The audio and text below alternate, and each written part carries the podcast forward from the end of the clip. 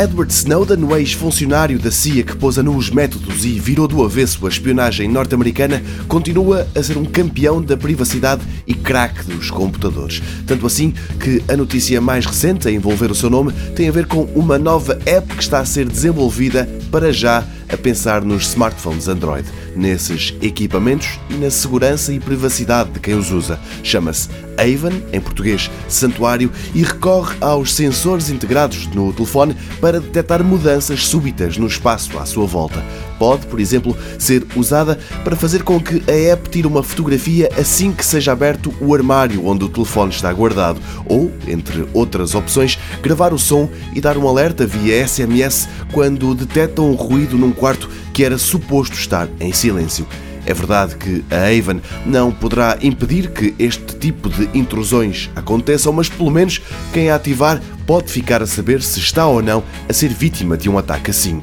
Mas, mais do que isso, Edward Snowden desenvolveu a aplicação a meias com outras entidades e a Guardian Project, no fundo, a organização que se prepara para disponibilizar na net esta app, afirma que, para além de ser uma mais-valia para ativistas de todo tipo de causas, a Avon vai ser o monitorizador de bebés mais seguro, privado e avançado do mundo.